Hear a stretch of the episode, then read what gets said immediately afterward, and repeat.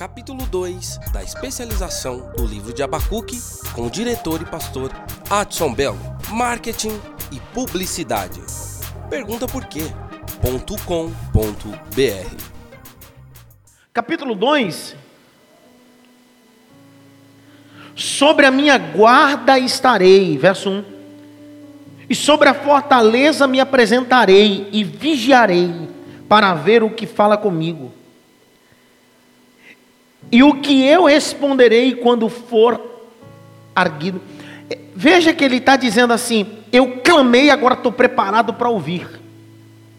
Pergunta por quê? Porque a vida cristã não é, a conversa com Deus não pode ser um monólogo, ele precisa ser um diálogo. Nós temos uma grande dificuldade, a dificuldade de só falar, nós não queremos ouvir. Então, Abacuque está dizendo assim: Senhor, eu estou pronto para te ouvir. Estou pronto para ouvir o que o Senhor tem para mim. A realidade do avivamento começa naquilo que eu vou ouvir. Por quê? Olha o capítulo 3, verso, o texto célebre do avivamento. Ouvi a tua palavra. Eu ouvi a tua palavra e temi, aviva-nos.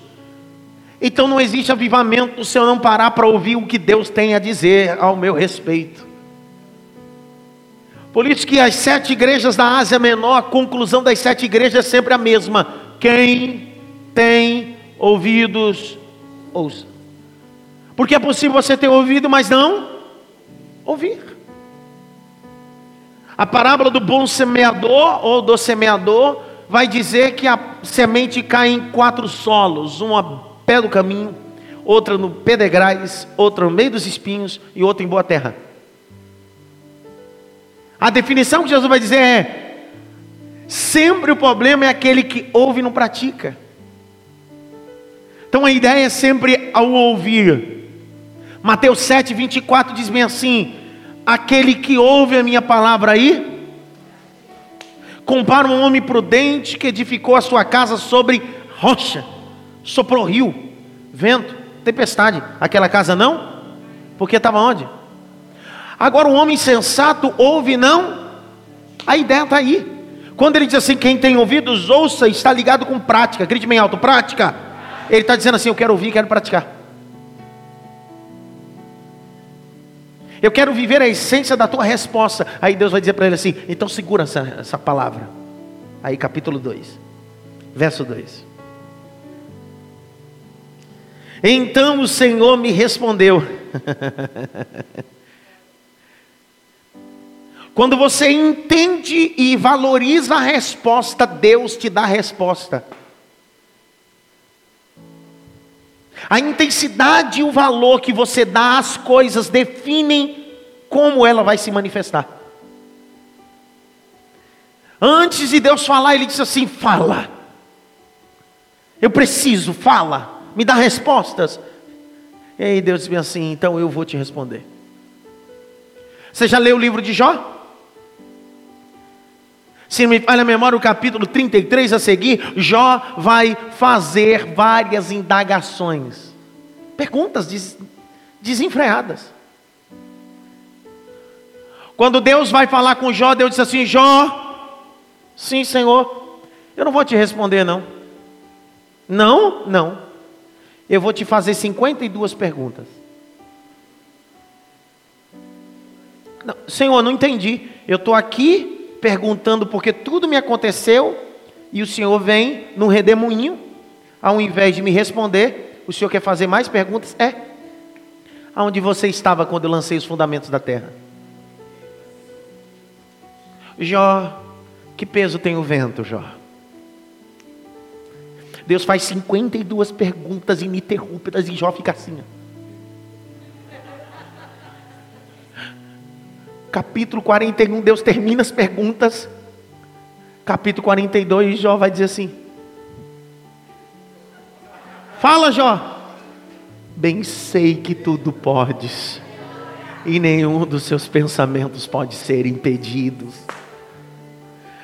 Então, às vezes, a maior resposta de Deus é as perguntas que Ele faz para você: Aonde você estava? O que você fez? Deus está dizendo: Eu sou imutável, poderoso, maravilhoso, conselheiro. Outro dia eu disse para um rapaz, ele disse assim: Pastor, eu posso fazer prova de Deus? Eu disse: Pode, mas cuidado que a intensidade que você provar Deus é a intensidade que Ele vai te provar. Você não pegou essa? Sabe aquele. Não, irmão, faz prova de Deus. Quem aqui já fez prova de Deus? Ninguém, de repente ninguém fez, todo mundo. Oh, que é isso? Provar e ver que eu sou bom. fazer prova de mim, diz o Senhor dos Exércitos, não é assim? Não tem problema fazer prova. Não tem, tem pecado, não. Não é antibíblico, não, pelo amor de Deus. Tem gente que fica até com medo agora das coisas. Não é antibíblico, não, irmão. Não é heresia, não. Fazer prova está na Bíblia. Fazer prova de mim, diz o Senhor. A pergunta é: cuidado para você não fazer prova, porque a intensidade que você prová-lo é a intensidade que ele vai te provar. Pergunta por quê? Quando Deus disse assim: Gideão, o Senhor é contigo. Aí ele disse: Sim, o Senhor é comigo, o Senhor tem que me dar duas provas. Novelo de lã, molha ao redor, seco. Outra prova, novelo de lã, molhado ao redor. Ele disse: O Senhor é comigo. Deus disse: Sou. Mas a intensidade que você me provou é a intensidade que eu vou te provar. Como assim? Escolhe os homens. Por quê? Vou te provar duas vezes. Pede para os covardes voltar. Desce aí, quem beber da água vai ter que provar. Você entrou em prova só porque provou Deus. Você não entendeu essa?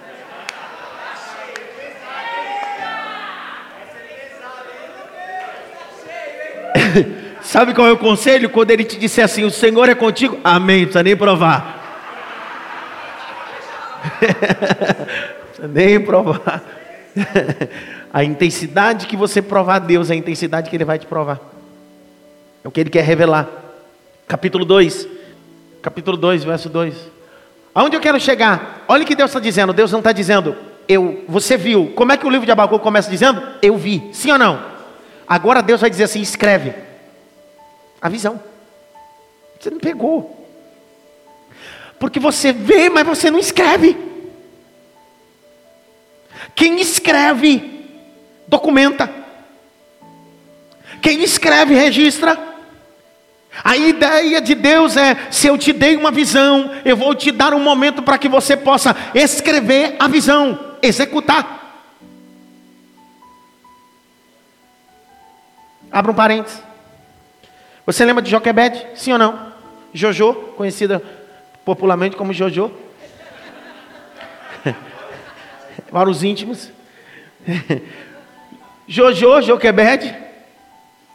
O texto sagrado de Êxodo vai declarar que o menino não podia nascer. Ela esconde o menino por quanto tempo lá? Três meses. Quanto tempo, pessoal? Meu Deus do céu. Três meses. Está na Bíblia. Está em Êxodo. Duas parteiras. Qual era o nome delas?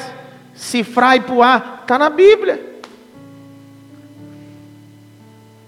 O texto diz que ela esconde o menino e ela não podendo esconder, ela vai para a beira do Nilo. Aí o texto diz que ela pega uma planta aquática chamada de papiro, em outros textos, junco, papiro. A maior biblioteca do mundo antigo ficava em Alexandria, no Egito. Por quê? Porque os livros eram escritos de papiro, uma folha aquática. Por isso que o texto vai dar uma ressalta. Ela pega um menino sem nome e coloca em uma folha que é para escrever alguma coisa. Quando ela pega o menino e põe dentro de folhas, ele vai navegando o Nilo. Pergunta por quê? Porque alguém que quer escrever história precisa navegar por águas que nunca andaram na vida. O texto diz que quando a princesa vê aquilo, ela olha e ela não olha por qualquer coisa, ela vê história. O texto assim, e tirou o menino e chamou de Moisés. Por quê? Porque o que você tem foi escrito no papel. Então Deus está dizendo: se eu te der uma visão, escreva. Se eu te der uma visão, escreva. Se eu te der uma visão, escreva. Se eu te der uma visão, escreva. Sabe como eu faço? Quando Deus me dá uma visão, uma direção, eu preciso escrever. Eu gravo. Porque se eu não fizer aquilo na hora, passa. Se eu estou estudando, estou fazendo alguma coisa, estou no carro, não, eu pego e gravo. Por quê? Porque senão vai passar. Então escreva. É o que Deus está dizendo. Escreve. Se fosse em outra época, Deus dizia assim: grava isso, meu filho, não deixa passar. O que eu estou te dando não pode passar.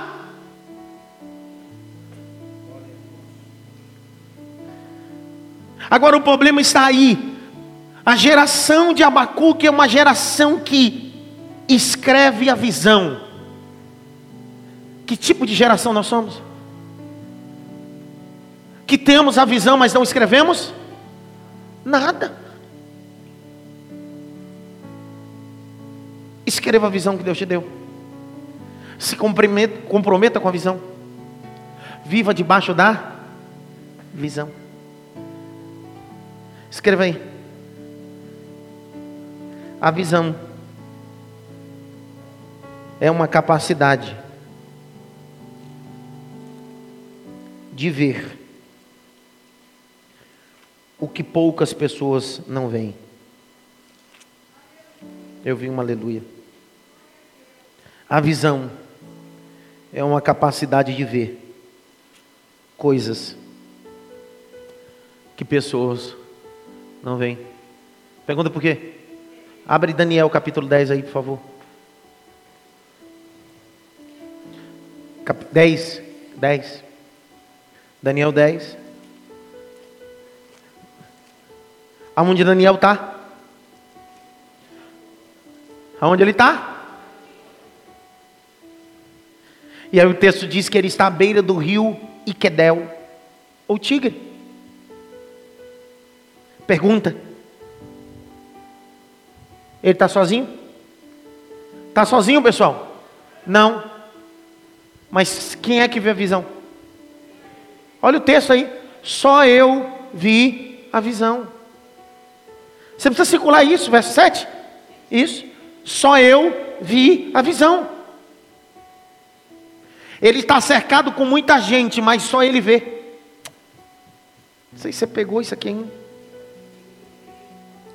A ideia da visão que Deus vai te dar para escrever é que você está cercado de muita gente, mas só você consegue ver o que Deus tem para você. Você não precisa que as pessoas vejam o que você está vendo. Você não precisa de motivações externas. Você tem uma visão. Por isso que o livro, o capítulo 1, começa dizendo: Eu vi. O capítulo 2 se inicia dizendo bem assim: Escreve isso agora. É Deus dizendo bem assim: É um processo. Eu te mostro para depois você escrever o que eu te mostrei.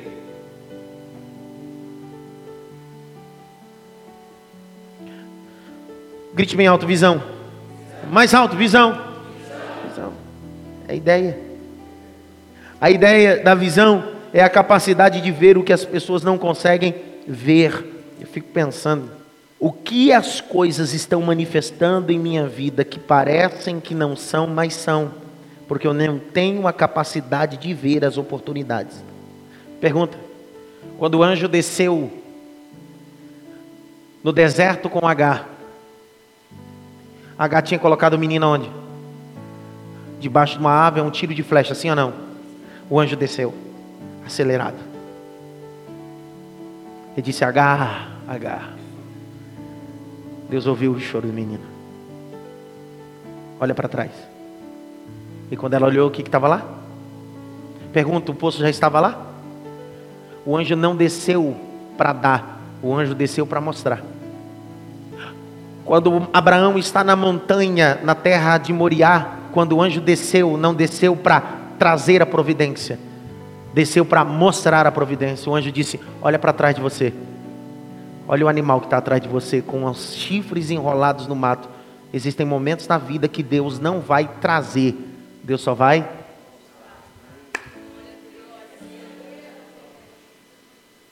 É possível você ter aquilo que você mais precisa na mão e não perceber e não ter a visão. Deus chama Moisés e diz assim: Moisésinho, vem cá, filho. Preciso que você vá ali fazer um negócio para mim. O que é, Senhor? Egito. Tira o meu povo. Mas não tenho metralhadora. Não tenho nada. Como não tem? O que, é que você tem na sua? Está aí. Às vezes você tem uma coisa na mão que não sabe nem o valor e nem a importância que ela tem. Grite minha alto, visão. Mais alto, visão. Essa é a ideia. Eu preciso ter uma visão e escrever a visão. Pastor Josué Gonçalves diz uma coisa que é verdade. Ele aprendeu isso com John Maxwell, um dos maiores formadores de líderes no mundo. Você só terá um grande projeto quando você escrever a sua visão. Enquanto você não escrever a visão, o projeto nunca será uma realização. Escreva. Escreva. Se você puder escrever essa palavra aviva em hebraico, het, yud e re, tá? Vou explicar esse, esse games daqui a pouquinho, mas escreve só isso aqui, depois eu explico. Tá? Só escreve, aí depois eu explico. Quando você traduz a palavra Abacuque, e, e você pega essas cinco palavras, é o mais próximo que chega ao original é abraço. Não quer dizer que é, é claro, que o mais próximo que a gente consegue chegar para Abacuque é abraço. Outra definição não dá. Capítulo 2. Sobre o capítulo 2 e o verso 2. Então o Senhor me respondeu e disse: Escreve a visão, torna-se bem legível sobre tábuas, para que possa ler quem passar correndo ou passar apressadamente possa visualizar. Quando eu li esse texto, eu fiquei maravilhado. Porque no mínimo isso é um outdoor, não é? Deus vai pedir para o profeta pegar a visão, escrever a visão e pôr no lugar estratégico. Grite bem alto, lugar estratégico. E olha só, olha só. A ideia de Deus é para que o povo passe apressadamente e consiga visualizar. Ele está tá dizendo: não adianta ter uma boa mensagem, eu preciso ser claro na mensagem. Pegaram essa. Não, não adianta ter uma mensagem se eu não sou claro com a mensagem. As pessoas precisam ser esclarecidas com a palavra. Tem gente que canta e você não entende o que ele está cantando. Não tem pé e não tem cabeça. A música. Tem gente que prega, que prega e você diz assim, não entendi nada, cara. É o que Paulo diz, hein, aos Coríntios. Tem gente que fala muito mais língua estranha do que pregar. Abre esse texto aí de Coríntios, vocês verem. Preciso mostrar isso para vocês.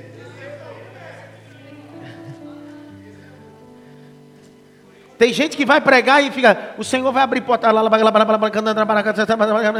e o Senhor vai cantar, e o Senhor, você não entende nada, cara. E na cabeça dele, cabeça de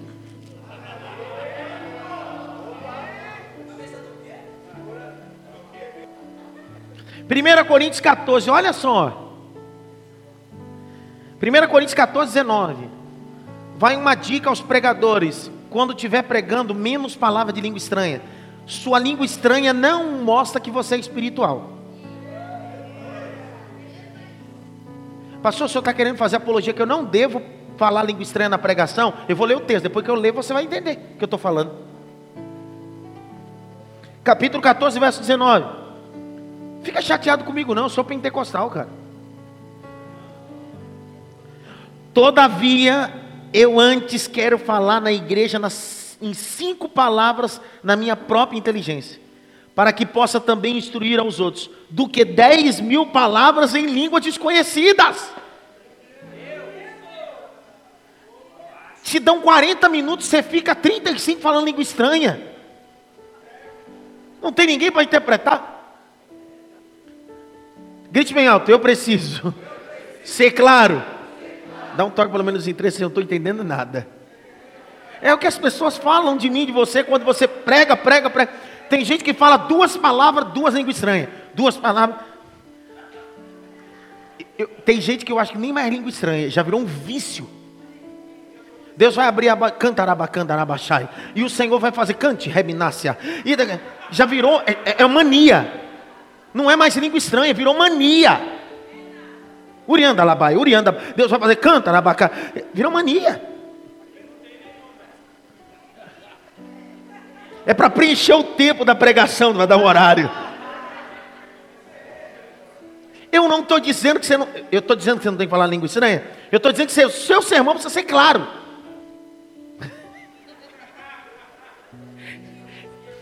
Olha o texto. Para que quando as pessoas passarem apressadamente possam ler e serem alcançados. Marketing. Você precisa fazer o marketing do reino, não seu. Pergunta por quê? Porque tem muitos pregadores e ensinadores que são produto da mídia, não produto do reino.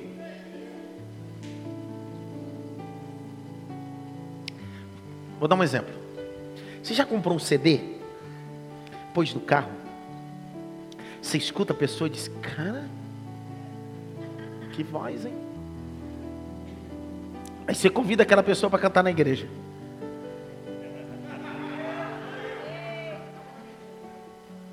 Você diz, cara, isso não é a mesma pessoa.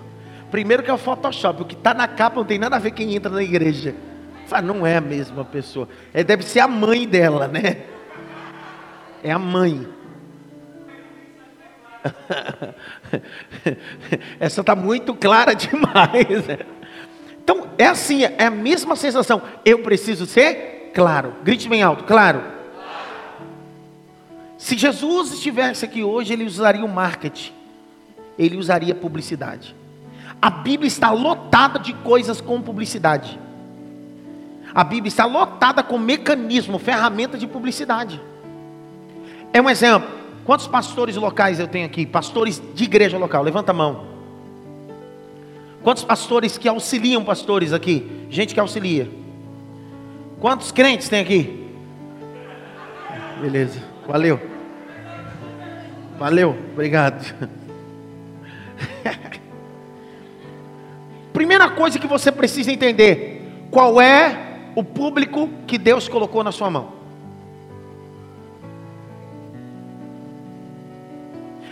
Vou repetir. Qual é o público que Deus colocou na sua mão? Você sabe para que Deus te chamou? Porque às vezes eu vou em igreja que é uma bagunça. O pastor não sabe falar nada de linguagem de jovem, mas ele quer ter uma igreja de jovem. Qual é o teu alvo? Como é, qual é o mistério que Deus te deu? Qual é a vocação? Qual é o dom? Baseado no dom é que você fará essa publicidade para que as pessoas sejam atraídas ao reino, pelo dom que Deus te deu. Está dando para entender sim ou não? Exemplo: se você, Deus te capacitou na área da palavra, não canta. Não canta. Não, olha para mim. Você canta mal, cara. Prega. Não inventa. Ninguém aguenta ver você cantar, cara. Não inventa para cantar. Faz igual eu, canta só a primeira frase e deixa o povo cantar. Você quer cantar? Deus não te chamou para cá. Você inventar. Então eu preciso entender para o que Deus me vocacionou. Eu quero trabalhar com família. Eu me sinto vocacionado para isso. Então eu preciso criar mecanismo para que isso seja propagado. Meios o quê? Seminários. Meios o quê? Linguagem para isso. Então é marketing. Grite bem alto. Marketing. Lembra o que Jesus disse? Disse, Pedro, a partir de hoje farei de ti pescador de almas. Preste atenção. Deus não disse que ia mudar a profissão dele. Deus disse para ele que ia mudar Deus não disse, a partir de hoje você vai ser mecânico. Deus disse, você vai continuar pescador. Mas ao contrário, você vai pescar outra coisa. Deus não vai mudar a tua profissão, tua habilidade. O que Deus te vocacionou, a habilidade que você tem, é essa que Deus quer usar. Pegaram essa.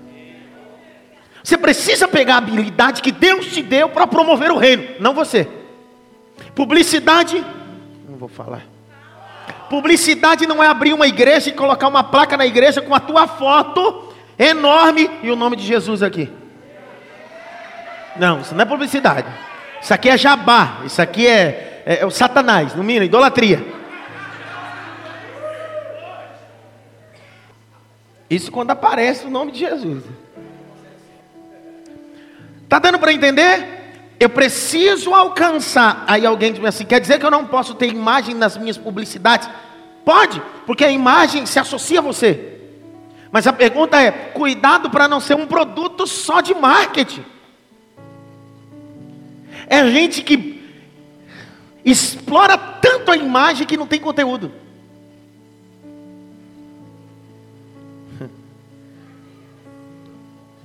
Escreve legivelmente aos empresários que me escutam. O setor do marketing e publicidade muda qualquer coisa.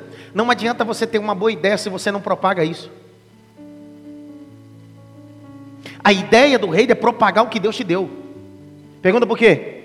Porque Deus te deu o dom de inventar. Abre comigo o Êxodo. Deus não tem o dom de copiar, foi de inventar. Opa. É dom de inventar. É criatividade. Terminologia de inventar está ligado com criatividade. Deus te deu dom de inventar, é criatividade, não copiar. Capítulo 31 do Êxodo. Verso 2. Êxodo 31, 2. Quem está comigo, dá um glória aí, por favor. 31, 2. Eis que tenho chamado por nome a Bezalel, filho de Uri, filho de Ur, da tribo de Judá, enchido o espírito de Deus e de sabedoria, de entendimento e de ciência, em toda artifício. Agora o verso 4 é para dar um glória. Para inventar invenções Deus enche do espírito, Deus dá entendimento, Deus diz assim: vou te dar capacidade de inventar invenções, não copiar. Inventar invenções no hebraico é: vou te dar a capacidade de ter estratégia.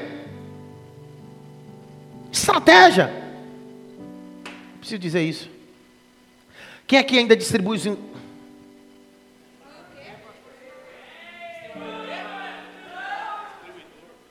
Quem que distribui ainda aqueles folhetinhos de evangelismo? Não levanta a mão. Olha para mim. Você está muito, você está lá muito atrás, cara. Você sabe por que, que inventaram o folhetinho? Década de 70, evangelizar os hippies. Já foi estudar isso? A igreja Assembleia de Deus criou isso como uma estratégia local para evangelizar os hippies. Então, enquanto nas rodas, nas praças, os hippies ficavam, era utilizado para evangelizar. Foi uma das maiores ferramentas. Hoje não serve para nada. Você está atrasado. Você está atrasado. Ô Zé do folhetinho. Atrasado, cara. Olha para mim. Você sabe quantos aviva, aviva lá não? Quantos ar livre eu fiz? Eu me lembro, pastora. A gente tinha consagração, escola bíblica, saiu da banda sai da mocidade. E em casa almoçava, três horas tinha que estar na igreja, ar livre. Ia eu, Francilino, Manel Martins, Donizete. O mais novo era eu, tinha 17. O resto tinha tudo 70 anos de idade. Uma caixinha, um besouro dentro dele, a harpa aberta. Nós abrimos. Querido, história boa. Mas o mecanismo do evangelismo precisa mudar. Faz esse mesmo avivar lá que a gente ganhou muita alma para Jesus. Faz hoje. Vamos passar e dizer assim: Ai, mano, que louco, meu. Você sabe o que é pregar numa acústica? Eu sei que é pregar numa acústica em Assis. Quase um ano na praça. Eu tinha 19 anos. Hoje eu tenho 22.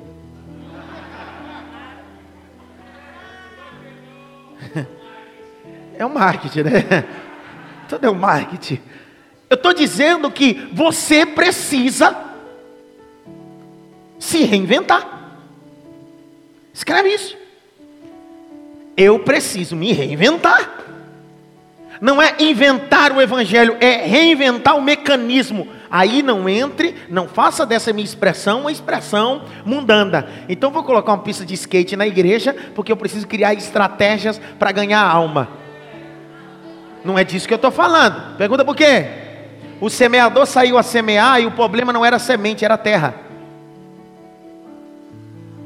O que eu preciso não é decorar a semente, é dar prioridade em que terra que eu estou semeando. Tem gente que você pode fazer o que for, nunca vai receber a semente, porque o problema não é semente, é a terra. Lembra? Eu me lembro, eu me lembro que a gente gostava de pregar nos vagões do trem. A gente era jovem, cara. Eu, Fausto, Edson, Jorginho, a gente pegava o trem, sentava, aí quando ele saía, a gente entrava no corredor do trem e disse: A Bíblia diz, irmão, tudo parava, aquele forfé. Faz hoje, você não é preso? Grite bem alto, publicidade. Qual é o alvo? Ó, é tão assim que as pessoas são tão visuais na publicidade, André, que sabe aquele envelope que você compra na Conde Sazedas? De dízimo e oferta branco, que vem comido a letra, que é impresso de qualquer jeito, aí coloca na igreja. Você sabia que o marketing é tão violento? Isso aqui é comprovado, comprovado, comprovado. Eu estava numa reunião de marketing com o pastor José Gonçalves e alguns pastores, é comprovado. Só de você mudar a cor do envelope fazer um, um envelope personalizado, isso atrai a pessoa a dizimar e ofertar. Você sabia disso?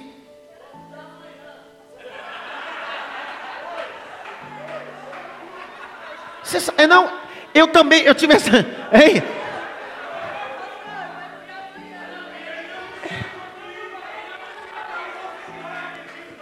Quando eu ouvi isso, olha lá, quando eu ouvi inicialmente, eu fiquei indignado, porque, desculpa, eu fiquei chateado, eu disse, cara, o que, que tem a ver uma coisa com a outra? Aí eu fui pesquisar, cara, pior que é verdade. Aumentou 30%. Ah, sabe como é? Pra você ter uma noção, é tão assim, que tem gente que vai numa igreja, o envelope é personalizado, ele pega um envelope. Se ele não for dizimar, ele pega um envelope, ele acha tão bonito que ele coloca dentro da Bíblia, o próximo culto leva oferta. Cara, tem igreja que não tem marketing nenhum. Você olha para o símbolo da igreja, não tem símbolo. Parece um demônio abraçado com um anjo, cara. Que símbolo é esse? Sei lá, mano. Grite bem alto, marketing. Como é que você quer que as pessoas leem a pregação se você não é claro? Eu estou usando o texto, Clara. Eu não estou dizendo, forçando nada. Como é que você quer implantar, ministrar, conscientizar alguém sobre a importância de semear se você não tem cuidado nas mesmas coisas? Para quem usa gasofilaço, o cara pega uma caixa de sapato, fura em cima e põe na frente.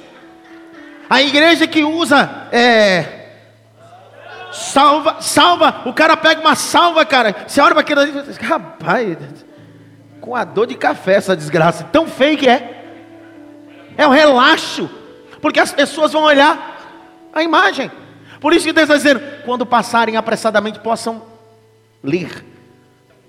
O cara é pastor de é marketing, grite bem alto, marketing. Olha para mim. Eu estou falando, é por isso que eu deixei tudo isso para depois do almoço, porque eu entendo que eu estou em sala de aula, eu estou falando para gente maduro e vocês sabem que eu não sou é, charlatão do evangelho, nem nada disso. Eu quero só que vocês façam um comparativo. Por que, que a Igreja Universal do Reino de Deus, todo culto que você vai é entupida, lotada, e num culto de 100 pessoas dá uma contribuição de 200 mil reais? Não, não é só pelo envelope colorido.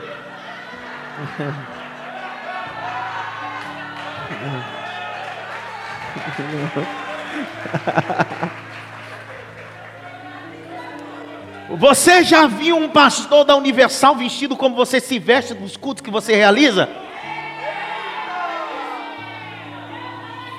Com o terno do teu avô, assim de qualquer jeito, não escova os dentes, não pintia o cabelo. Você pode ir lá, pode ser uma igreja para 10 mil ou para duas pessoas, terno gravata, tudo bem penteado. É igual eu e você. Marketing, cara. Quem você representa? Quem você representa? Não é eu que estou dizendo, é Paulo que vai dizer que o obreiro seja irrepreensível. Por exemplo, vou dar um exemplo com o pastor local. Com o pastor local, dia 30 de abril, agora eu vou fazer 16 anos de ministério. Desses 16, 12 anos eu me dedico ao pastoreio local. Então estou falando uma coisa que eu sei. Eu conheço, não é informação, igual uns coaches que tem por aí, que ele quer dar mentoria para pastor, se ele nunca pastoreia nem a mulher dele. Entendeu? Eu estou falando de coisa que eu vivo. Não é Tiago Brunet que fica mentoreando gente sem saber nem o que é. Falei. Foi mais forte do que eu. Foi mais forte do que eu.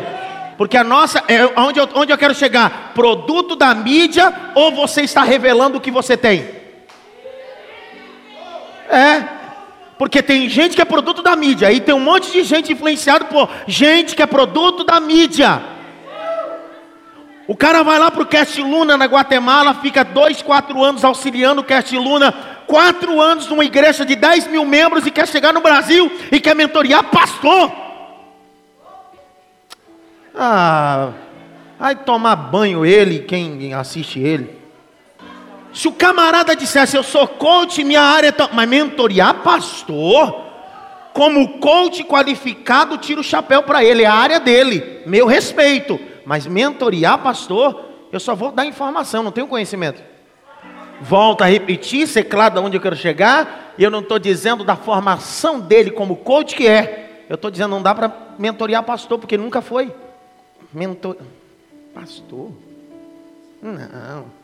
Ele não sabe o que é pastorear três pessoas. Ele não sabe o que é resolver uma briga numa igreja.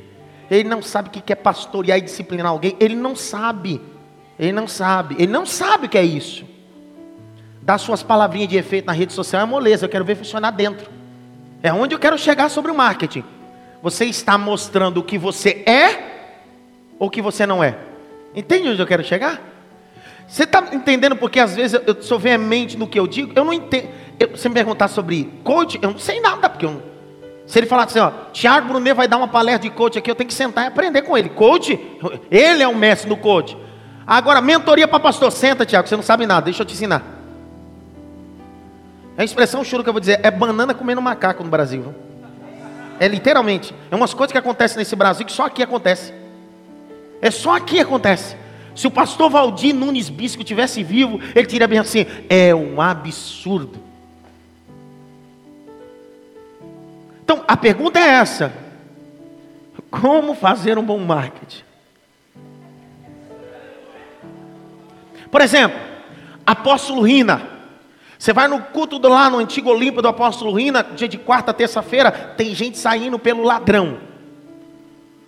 Inicialmente, quando ele colocou o púlpito com a prancha, todo mundo disse: Isso é um absurdo, sim ou não? Vê lá a igreja dele agora. Qual a ideia que ele queria? Ele tinha um alvo marketing. Qual é o marketing dele? Eu preciso alcançar quem? É o alvo. Qual é o meu alvo? O que Deus colocou na minha mão. Eu serei um pastor de famílias tradicionais, um pastor de jovens. É, qual é o alvo? Eu sei qual é o meu. Você precisa entender o seu que baseado na sua chamada, essa vocação, você precisa escrever para que as pessoas passem e dizem assim: aí tem uma igreja que trabalha com tal setor. Aí tem um pastor que a área dele é tal. O que é que diz em Romanos? Que cada um sirva o ministério com excelência naquilo que foi vocacionado. Você foi vocacionado para fazer o quê? Deus não te chamou para o manto, aí tu quer ter uma igreja do manto. Inventa de ser do manto. Deus não te chamou para o manto, cara. Aí tu quer, só porque foi numa igreja e viu uns mantos lá. Não, vou fazer um corredor de fogo aqui também. Não vai funcionar contigo, cara. Pergunta por quê? Porque o bordão Deus não deu para você.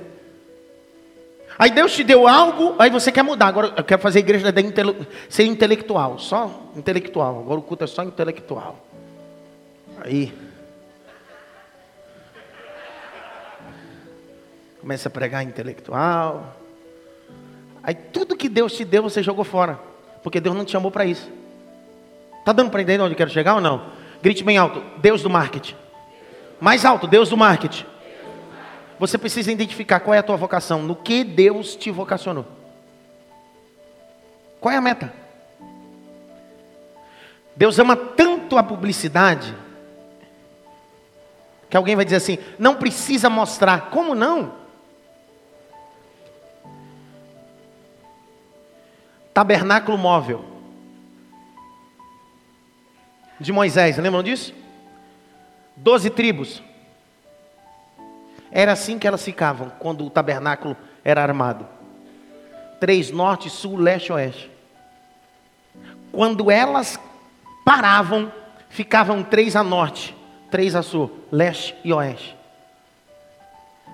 Quem estava de longe não dava para ver o tabernáculo. Mas de longe conseguia ver uma coisa. Pergunte o quê? A bandeira de cada tribo. Abre comigo aí números para você ver. Números 2. Quem está comigo? Isso fala sobre a ordem do acampamento. Verso 1: E falou o Senhor a Moisés e Arão, dizendo: Os filhos de Israel se assentarão às tendas, cada um debaixo da sua, circula bandeira. Por que bandeira, pessoal? Por quê? Hã? Sinalizar, e o que, que o marketing faz? Se não sinalizar alguém que está impossibilitado de ver. São 12 tribos, deixa eu te dar um exemplo. Por exemplo, na tribo de Issacar, o Senhor Deus deu uma benção a Issacar e disse: Vocês serão um jumento de duros ossos. Qual era o símbolo que tinha lá? jumento. Tribo de Judá, um leão. Quando elas saíam a caminhar, o povo não conseguia ver eles aqui embaixo, que eram numerosos. Mas o que o povo olhava dizia bem assim: ali vem a tribo de Issacar. Por causa do quê? Da bandeira. Você... Aonde fica a bandeira? Aonde fica o marketing da tua igreja? Não, mas eu não preciso de rede social. Está escrito. Quando passarem, escrever legivelmente. Para quando as pessoas passarem possam ler. E você está jogando fora a ferramenta que Deus deu para você pregar o Evangelho. Não se promover, pregar o Evangelho. Preciso falar de novo, não se promover, pregar o. Grite bem alto, marketing. Tem empresas, tem lugares que poderiam se tornar a grande empresa, só não é porque a mentalidade dos seus dirigentes ou proprietários não tem a mentalidade de marketing. Quem é que assistiu o filme do McDonald's? Eu acho que esse filme resume do que eu estou falando. Dois irmãos pacatos numa cidadezinha norte-americana, não é isso? Os caras fazem um lanche que ninguém sabe fazer. Os caras é os melhores, sim ou não? Aí chega um camarada no fundo da, da, da, empresa querendo vender um aparelho, que eu nem sei o nome daquele satanás que ele está vendendo ali. É isso aí, isso aí mesmo. Quando ele olha aquela cena e vê os caras trabalhando, o que, que ele fez? Ele, cara, isso precisa só de marketing. Eu não preciso criar, eu só preciso mostrar. A ideia do marketing não é criar, é mostrar. Eu não quero entrar em, em, crédito no final que ele fez, da sacanagem, mas eu quero deixar claro a realidade. Você pode ser os irmãos McDonald's. Por você não valorizar o que Deus te deu, vem outro e toma de você. Por exemplo, pastor Francisco é pastor da Assembleia de Deus do Belém. Ó, minha rede social é lotada. Mas todo domingo ele posta uma foto da escola bíblica na igreja dele. Tem 112 pessoas, 150. Ele nem sabe que eu sei. Ele nem sabia que eu sei disso. Por que é que eu sei? Porque quando acaba a escola bíblica, ele tira uma foto e ele coloca assim: ó, Você que não frequenta escola bíblica, vem para cá. Olha o tanto de gente está te esperando. O que, que é aquilo? Para promover o quê? O que, pessoal? Ensino. O reino. Quem é que está aqui só por causa do banner? que recebeu. Recebeu banner, etc. É marketing. Tem gente que está aqui que veio só porque o fulano e Beltrano falou com você. Marketing, boca a boca. Eu preciso trabalhar. São 12 tribos e Deus utiliza o marketing. Diga alto, marketing. Quando o dilúvio acabou, por que, que Deus não olhou para nós e disse assim: Eu faço uma aliança contigo? Vou repetir. Quando o dilúvio acabou, por que, que Deus não disse: Noé, eu faço uma aliança contigo? Deus disse: Eu vou usar o marketing. Todas as vezes que aparecer um arco no céu, será um símbolo da nossa aliança. Marketing. Marketing. É tão marketing que a Bíblia diz em Apocalipse: Eis que eu olhei para o trono e ao redor do trono havia um arco. É um marketing. É associando a imagem de Gênesis com a imagem do Apocalipse. Qual é o marketing? Você precisa ter uma identidade ministerial. Alguém que me convida a pregar não me convida porque eu profetizo, porque eu revelo, porque eu canto. Alguém que me convida disse assim: Eu vou convidar porque ele prega, é ensinador. Por que, que me convidam? Porque eu criei um marketing, eu tenho minha identidade, eu mostrei. Esse é o marketing. Alguém que diz bem assim: Não, eu faço tudo, eu prego, canto, toco, revelo, pode me chamar. Regra básica: quando você tem um carro, quem é eletricista não pode ser mecânico, ou é eletricista ou é mecânico. Juntou as duas profissões no meio ambiente, já vira caca. É regra básica. Já é gambiarreiro. Pastor, mas eu sou os dois. gambiarreiro.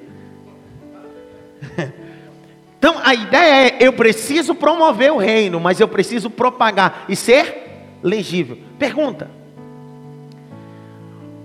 até quando Deus vai mostrar o pecado, Deus usa o marketing. Próxima vez eu falo. Quando Belsazar pega os utensílios da casa de Deus e profana, por que, que Deus não desce e diz assim, Belsazar, você é um miserável? Deus disse, não, eu vou usar o marketing. Olha que Deus faz. Com a mão, ele escreve na parede, mene, mene, tekel, para si pesado foste na balança, encontrado em falta. Marketing. Até para denunciar o pecado tem marketing. Olha o marketing. Moisés está 40 dias no monte.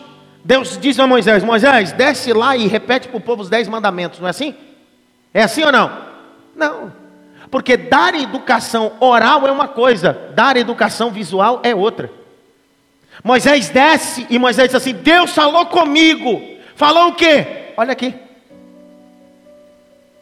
Quem escreveu? Deus com o seu próprio marketing. É Deus escrevendo.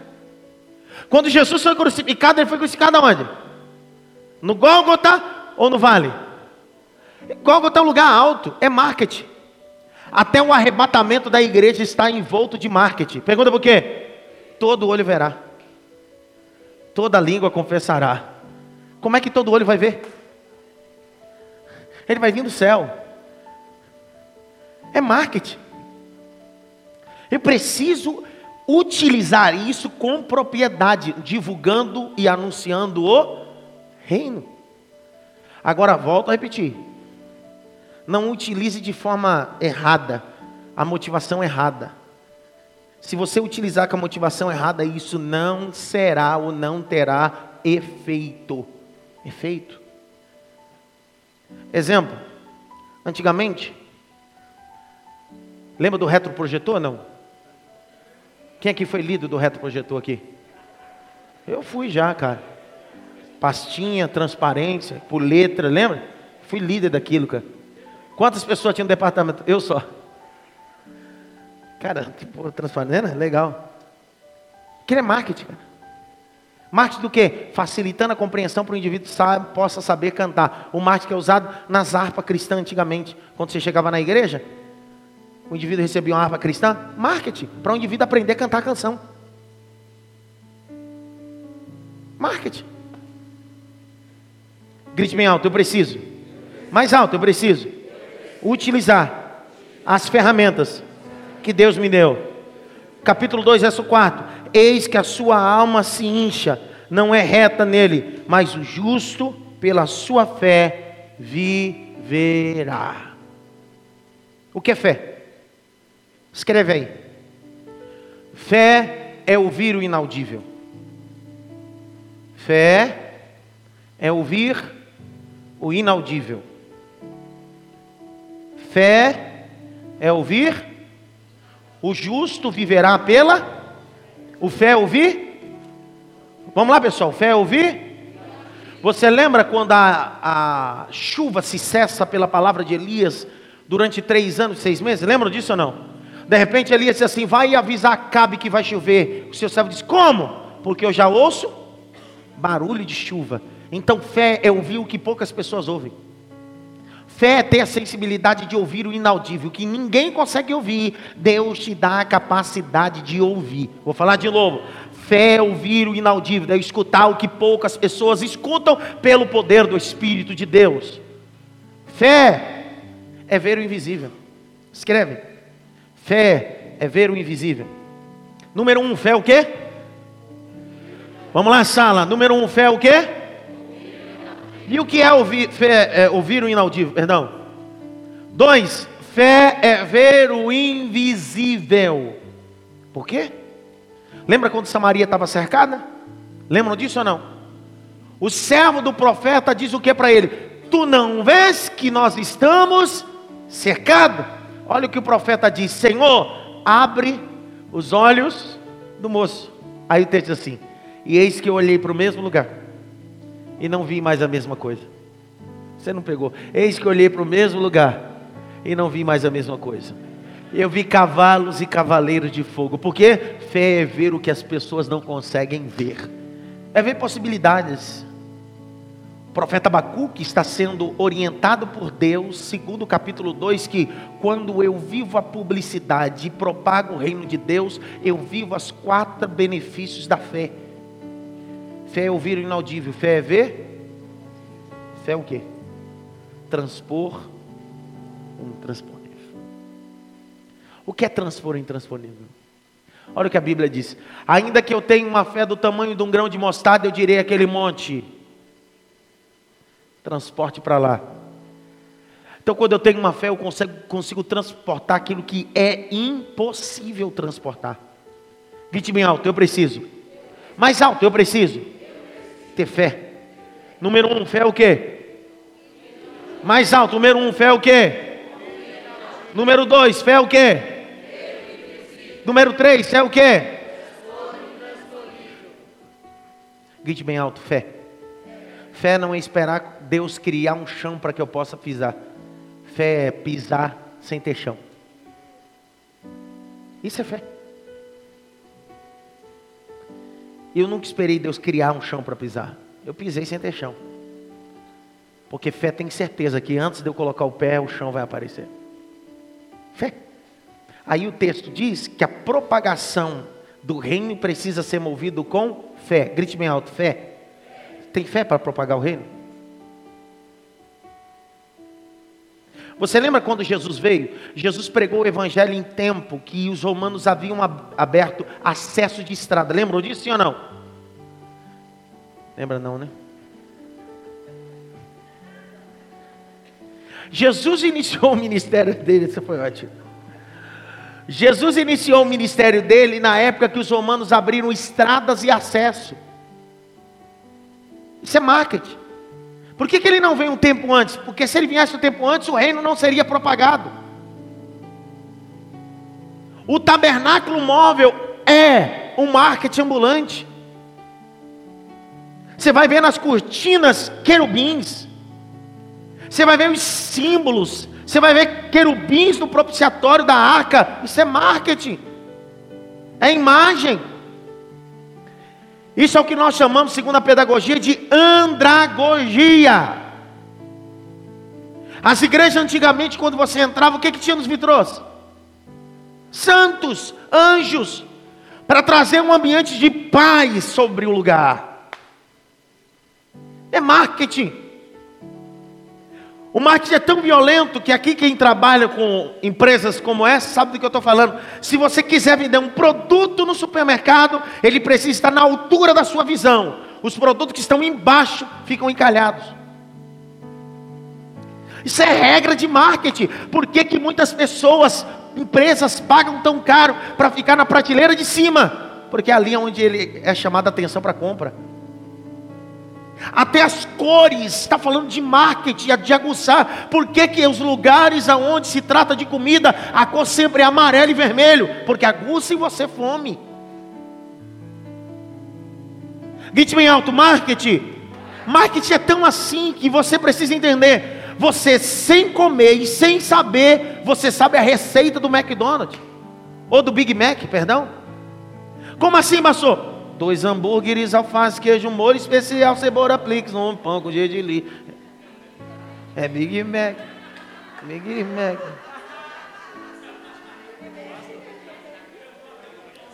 É marketing, ó.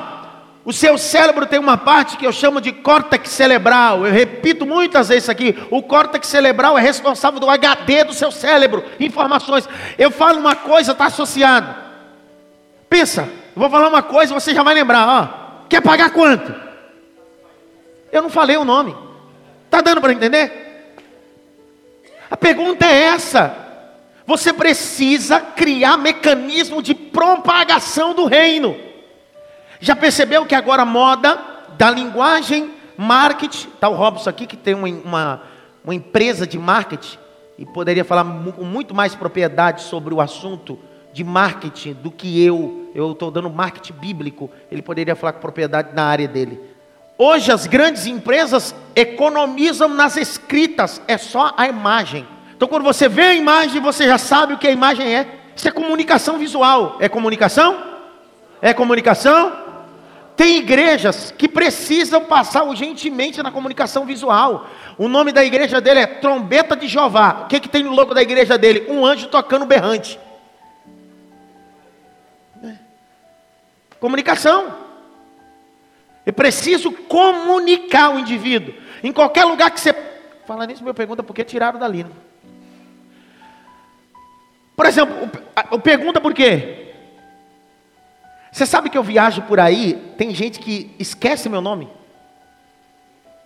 Aí disse, o pastor pergunta por que chegou aí. Ó.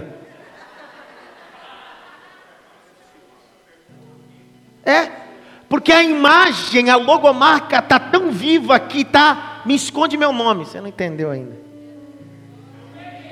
Ainda a identidade no marco do reino é esse, é grau ponto que o teu nome desapareça e só a cruz apareça. Pedir o cabelo, cara. É marketing isso. É cuidar, escova os dentes. Passa um desodorante, querido. É marketing. É, sem brincadeira, é marketing. É marketing. Quando um político quer se candidatar nesse, nesse ano de eleição, o que ele faz para que você possa votar nele? Ele, cara, ele pega as músicas mais famosas, os jingles e faz o quê? Paródias, adaptações, com o nome dele, porque ele sabe que vai ficar onde? Na cabeça. Na cabeça. Você precisa dar informativo na igreja, você precisa ter papel de informações na igreja, imprimir papéis e lá, qual o dia que você quer que as pessoas sejam alcançadas. Não dá para fazer as coisas tudo antecipadamente. Vou dar um exemplo. Eu comecei aqui na igreja um trabalho, vou começar, vou lançar amanhã, o meu primeiro café com o meu pastor. Meu primeiro café com o meu pastor. Qual a ideia? Chega um momento da igreja que você salta de 100 membros para 400 membros. Quando você é pastor de 100 membros, você consegue atender todo mundo. Mas quando passa de 100 para 200, 300, 400, não dá. Você pode ter, você, você pode ser anjo, mas você não é Deus, não é onipresente. É o segredo que Jetro disse a Moisés: Meu filho, não é bom que você atenda o povo de manhã até a tarde, isso não vai te fazer bem. Então qual é a ideia? Todo membro novo que entra naquele mês, no último domingo do mês, das 5 às 6, ele vai tomar um café comigo. Então ele é membrado, ele sobe para uma sala, 20, 10 pessoas, a igreja vai preparar um café e eu vou conhecê-los. Conversar com eles. Perguntar para eles assim: que dúvida você tem sobre a igreja? Você veio de outra igreja? Qual é a dúvida que você tem? Eu, não é outro pastor que vai responder, é o pastor da igreja que vai responder. Pastor, eu tenho dúvida de tal coisa, que eu vim de tal ministério. Como é que funciona aqui? Funciona assim, assim, assim. Grite bem alto, isso é marketing. Qual é o marketing que eu estou fazendo? Relacionamento. Eu estou mostrando para as pessoas que eu quero estar perto. Eu não posso entrar pela porta do fundo, subir no púlpito, pregar e depois sair pela porta do fundo.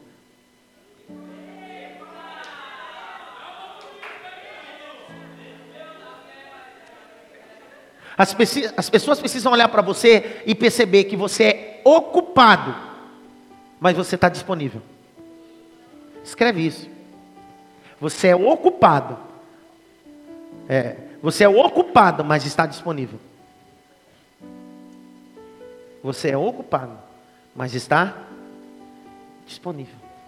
É a mesma coisa quando alguém me procura e diz assim, pastor, eu sei que você é ocupado é, para me trazer meus problemas, eu estou pronto para resolver seus problemas, te ajudar. Nunca estou ocupado. Estou ocupado, mas estou disponível para você. Se você pintar uma imagem para o membro, para as ovelhas, que você não pode atendê-las e não pode pastoreá-las, é que chegou a hora de você virar outra coisa, menos pastor.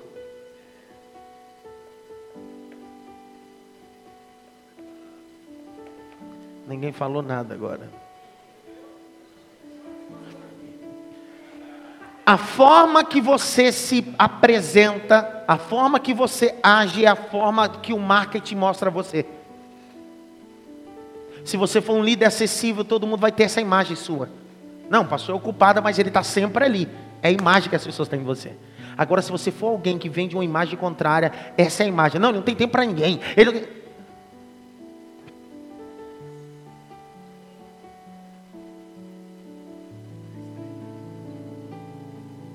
Sabe o que a Bíblia diz? Quando você for ensinar teu filho, ensine com ele sentado e andando com ele.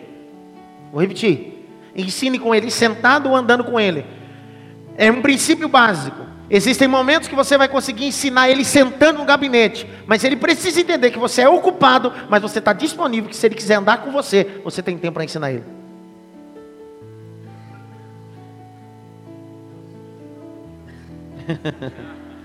Pastor Eric Supingo é ex-jogador do Corinthians, largou o futebol, é pastor de igreja, pastor mesmo. É um presente ter o senhor aqui conosco, viu, meu amigo? Um presente. Um grande pregador. Eu preciso entender qual é a imagem. Qual é a imagem que as pessoas têm de você? É marketing. Você sabia que quando o sumo sacerdote ou o sacerdote transitava na rua, ele vendia uma imagem, Leandro? Sabia ou não? Você sabe por que, que todo sacerdote, como está em Salmo 133, que a barba de Arão, grite bem alto, a barba de Arão. Por que, que o sacerdote tinha uma barba grande? Quem é que sabe? Presta atenção. O sumo sacerdote, ele tinha uma mitra com um pedaço de ouro escrito em aramaico, não era nem hebraico, santidade ao Senhor. A roupa dele, o peitoral de justiça, tinha 12 pedras. Por que 12 pedras? Era o quê? É marketing, galera. O Senhor disse: coloca as 12 pedras para que todo mundo possa ver. Quando ele transitava, todo mundo dizia ali: ali vai a imagem da santidade de Deus. A pergunta é: e o cego? Não consegue ver? Então o sumo sacerdote, sacerdote, todo dia de manhã banhava a barba na mirra. E ele saía de casa. Quem conseguia ver dizia bem assim: ali vai a santidade de Deus. Mas os cegos que ficavam à beira do caminho, o vento batia, batia na barba, levava o cheiro às vias aéreas. O cego não conseguia ver, mas ele dizia assim: aí vai o bom cheiro da santidade de Deus. Aí, daí vai a ideia que Paulo diz: tenhais o bom perfume de Cristo. Marketing. Marketing. Se você for um pastor que não usa a Bíblia no culto, ninguém vai usar. Se você for um pastor que no culto fica usando o celular no altar, no WhatsApp, todo mundo vai usar. Então não exija dos outros o que eles veem você fazendo. Marketing. Se você for na igreja que eu pastorei, é automático. Eu, é automático. Se você vir aqui na sala de aula, é automático. Quando eu chego no culto, diz assim: levanta a caneta. Todo mundo na igreja tem caneta. Por que, que todo mundo usa caneta? Porque eles vêm usar.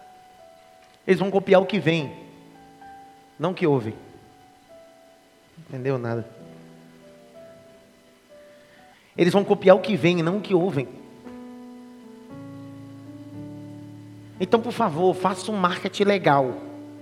Porque se você diz que representa o reino, representa decentemente. Se você é um líder, é um músico, fica mascando chiclete, é marketing. Você precisa entender que na igreja tem três tipos de pessoas: crente, não crente e músico. Você não sabe o que ele é, é a terceira pessoa do ambiente. Ó, os meninos vão viajar comigo. Eu digo para eles no carro. Mas eu, eu boto para derreter mesmo.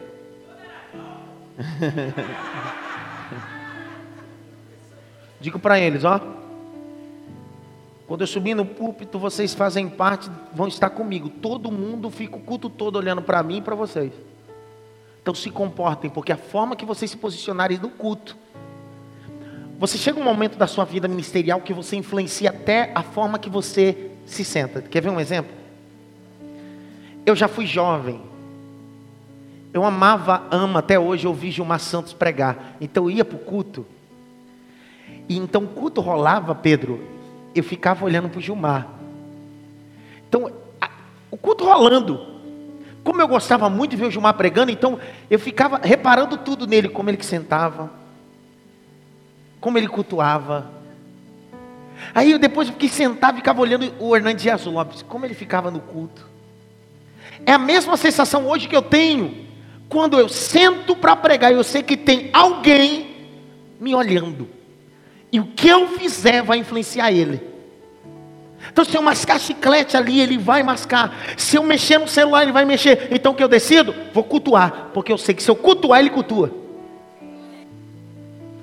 Isso é influenciar as pessoas com marketing. Reino. Grite bem alto: reino. Grite bem alto: cinco ais. Vamos anotar os cinco ais do capítulo 2? O primeiro ai está no capítulo 2, verso 6. Capítulo 2, verso. Como é que é? Ai. Ai. Os cinco ai. Primeiro ai, verso 6. Ai daquele que multiplica o que não é seu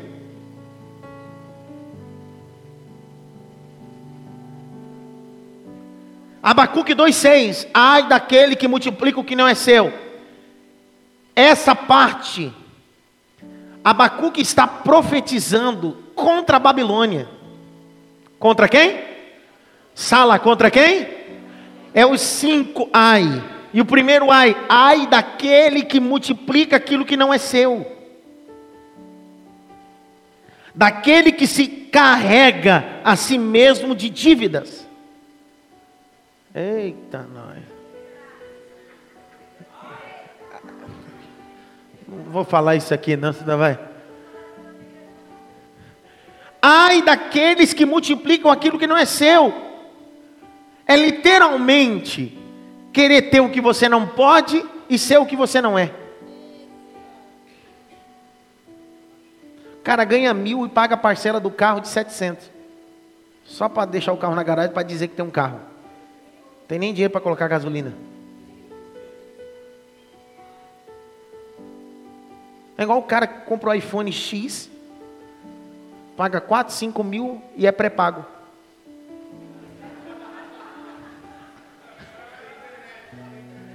Não tem nem internet, fica só no Wi-Fi. Um grande matemático chamado Malbataan, Malbataan, ele dizia uma coisa clara. A matemática é exata, um mais um é dois. Por que, que eu estou dando exemplo? É a ideia do texto. O primeiro ai é ai daquele que multiplica o que não é seu. Você só pode multiplicar aquilo que você tem. Quando você multiplica o que não é seu, você quer ser o que você não tem e ser o que você não é.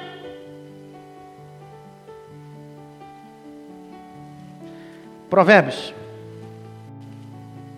capítulo 15 verso 17.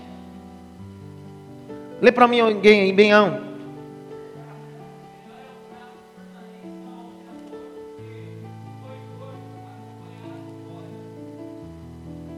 É melhor agrião do que uma picanha gorda com ódio.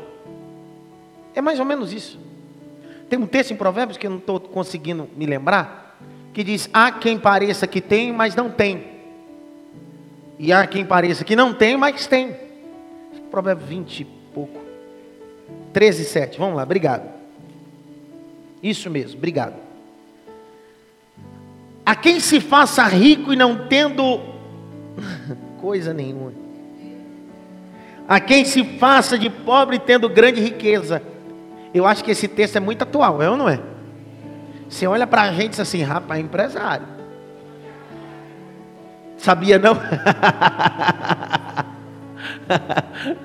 Há quem pareça que tem, mas não Tem gente que não tem nada e você olha para ele e diz assim: rapaz, é madame, é rico. Aí morre, vamos fazer vaquinha para pagar o sepultamento do miserável. A quem pareça que tem, mas não. Segundo ai.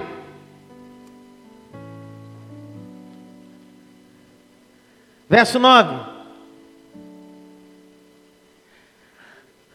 Ai daqueles que ajuntam em sua casa bens mal adquiridos, para pôr o seu ninho no alto, a fim de se livrar da mão do mal.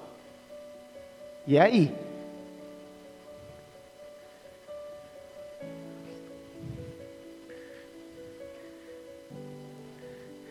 Verso 9: Ai daquele que ajunta em sua casa bens mal adquiridos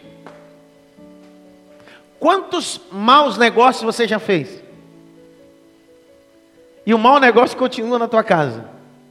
Vou te dar um exemplo de mau negócio, tá? Para mim que sou atleta. Adson Balboa. Para gente que tem um pouquinho de, de história, né? Às vezes eu vou num lugar e, e eu vejo uma camisa linda, rapaz. Aí a moça, é, é literalmente, aquela camisa linda, rapaz, linda. Aí a vendedora, não dá, vai ficar lindo em você. Aí eu vou lá no provador, cara. O botão fica a ponto de sair, dar no olho de alguém e cegar. Aí eu olho assim, esse botão quase estourando, cara. Se sentar, estoura. E em pé ele já está assim, imagine sentado. Quando você sai do provador, aí a moça diz assim: Ah, ficou bom demais. Não ficou? Ela diz: Ficou. É só você perder uns dois quilos, um quilo e tal. Verdade. Acho que eu vou perder uns dois quilos para. Você vai lá no caixa, paga, coloca no guarda-roupa. Dez anos depois, ela continua lá esperando você perder aqueles dois quilos que nunca perde. Eu queria tanto que Deus me desse alguns nomes agora. Ô mulheres, você tem quantos pés, por favor? Olha para mim, quantos pés você tem, querida?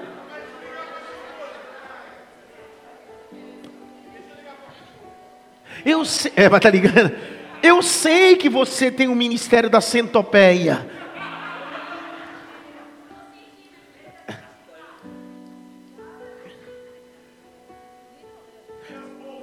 Ah, o problema não é a bolsa, o problema é. Não vou falar não.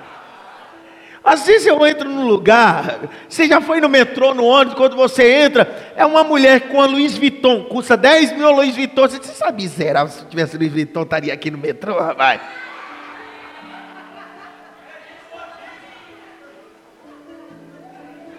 Pagou 30 reais do Braz e quer dar de Louis Vuitton. Luiz Vitor, o que, rapaz? Pirataria é crime, viu? Você não sabe, viu? Então, o grande problema está aí. Olha o segundo ai. Ai daquele que ajuda em sua casa bens mal adquiridos, para por seu ninho no alto, a fim de se livrar da mão do mal. Terceiro ai Verso 12. Ai daquele que edifica a cidade com sangue, e que funda a cidade com iniquidade. Não sei se eu posso falar isso. Até que preço está a sua conquista?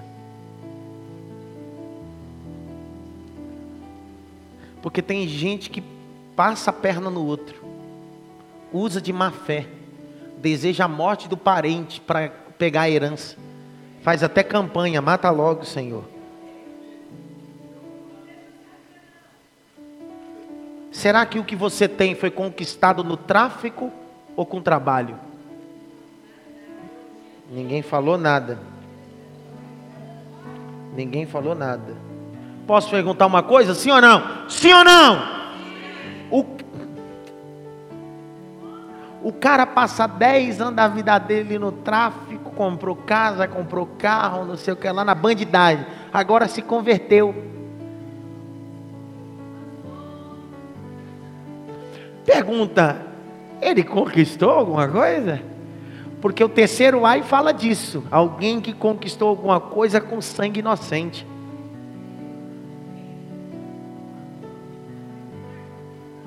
Não, tem gente que larga, tem gente que não larga. Eu conheço gente que se converteu e continuou com tudo.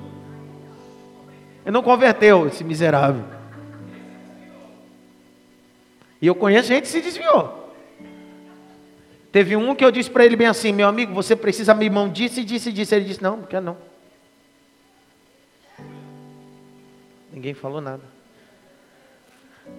Há um texto sagrado, está aqui, capítulo 16, abre aí, de Reis, primeira Reis. Eu, eu amo esse texto, vou te dar uma mensagem, que é maravilhosa esse texto.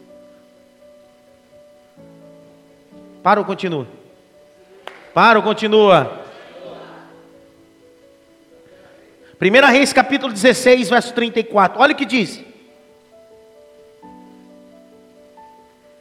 Esses, perdão, em seus dias, Riel, o Betelita. O que era um Betelita? Era alguém que nasceu em Betel. Betel é casa de Deus. Edificou a Jericó morrendo Abirão, seu primogênito, afundou, e morrendo Segube, seu último, pôs as suas portas, conforme a palavra do Senhor que falava ao ministério de Josué, filho de Nu. Olha para mim, presta atenção onde eu quero chegar. Riel não era um cara desviado, Riel era um betelita, nasceu em Betel, é um cara que nasceu na casa de Deus. Ele sabia que não poderia edificar Jericó, Josué capítulo 6, verso 24: Aquele que colocar fundamento em Jericó, o seu primogênito será morto. Ele sabe que não pode, mas ele vai reconstruir. Quando ele está reconstruindo, ele coloca a base. Deus mata Abirão. Não era para ele parar, sim ou não? Mas ele continua colocando as portas e Deus mata Negume. Que preço você quer pagar só para construir um negócio, uma empresa? Vai esperar quantas pessoas morrerem, teu casamento falir, tudo acabar, porque você quer construir um império que vai ficar aqui. Tem gente que prefere a empresa do que o casamento. Tem gente que prefere o seu escritório do que seus filhos. Você vai construir um império com sangue inocente. Grite bem alto: sangue inocente. Quarto ai. E é o último. Ah, é cinco, né? Tá ligado no trono, hein? Quarto, esse aqui é para os pingunços. Verso 15. Ai, da... Ai daquele que dá de beber ao seu companheiro. Tu que chegas ao teu andre, embebedas, para ver sua nudez, será farto de ignomia em lugar de honra. Bebe tu também. E se como um incircunciso no cálice da mão da direita do Senhor voltará sobre ti, vômito, ignomiose cairá sobre a tua glória. Ele está dizendo, ai daquele que oferece embebedice a outrem. Esse é o grande problema. Nós estamos vivendo a geração de Noé, embebedados e nus, expondo a nossa vergonha. Grite bem alto: vergonha. Mais alto: vergonha. Então, quarta coisa é entender que a bebedice pode ser um ato maléfico do segundo os caldeus. Ele está profetizando. Quarto e último, sobre idolatria. E sobre idolatria eu quero trabalhar é quinto, desculpa. O quinto é idolatria. Quero trabalhar um pouco de propriedade nisso. Eu queria trabalhar um pouco sobre esse quinto ai. É o mais importante. Quarto ai é sobre aquele que vive embriagado. O texto base para o quarto ai, eu vou até fazer um. Falar que eu vou, vou dar para toda a sala. Para que vocês entendam o quarto ai com muito mais propriedade, é, é só ler o capítulo 23 de Provérbios. O capítulo 23 de Provérbios, verso de número 19 a seguir, vai falar sobre o vinho e a bebedice. Tá? Capítulo 23, verso. Então você vai ter todo o respaldo no quarto ai, que é a bebedice, ok? Tá? Bebedice. E a bebedice temos um grande problema nisso, né? Há um tabu em muita coisa. E eu tenho um material gravado sobre isso. Se é lícito não é beber. Se a Bíblia condena, se é pecado. Se quiser adquirir lá, que eu não vou dar nessa agora não. Quinto ai.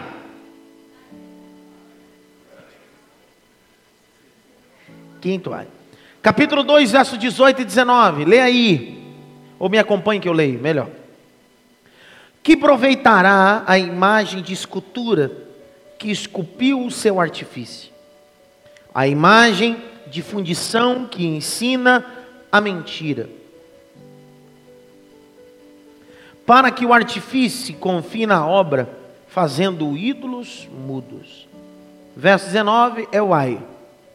Ai daquele que diz ao pau: acorda e a pedra muda, desperta. Pode isso ensinar? Eis que está coberto de ouro e de prata, mas no meio dele não há espírito. Olhe para mim, eu preciso tratar isso com muita mais propriedade. O quinto ai. Nós nunca vivemos o, o que estamos vivendo atualmente.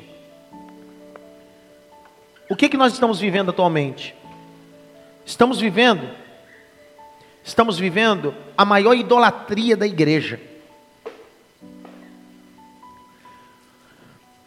A igreja atual não tem imagens dentro dela de madeira ou de pau. Ou madeira, perdão, e gesso e outras coisas. Não existe. Na igreja que você frequenta tem imagens de escultura lá? Tem ou não? Mas o seu ídolo é de carne e osso.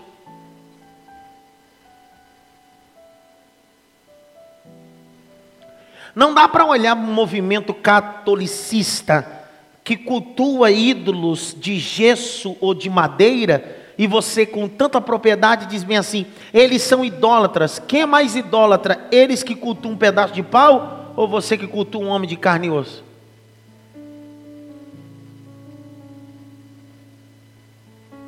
Nós temos levantado ídolos. E a igreja brasileira sofre de uma crise de identidade que a cada período dela ela precisa levantar um novo ídolo. Três anos atrás, quem era o ídolo que a igreja brasileira levantou? Quando Thales Roberto ia cantar em algum lugar, não comportava pessoas. Comportava? Hoje, se você convidar o Thales para vir cantar aqui na praça, não dá ninguém. Detalhe: o Thales estaria uma mulher? Foi pego usando droga? Uma declaração infeliz dele Acabou com ele. Por quê? Porque nós, quando somos idólatras, somos assim, nós mesmos colocando e nós mesmos tiramos. Ninguém falou nada. O idólatra é assim, ele mesmo põe, ele mesmo tira. Então, cuidado para você não ser um produto da idolatria. Eu disse em uma aula aqui que dois lugares do templo você pode chegar. Quais são os dois lugares? Eu disse: ou você será conduzido por Jesus até o cenáculo, ou você será conduzido pelo diabo até o pináculo.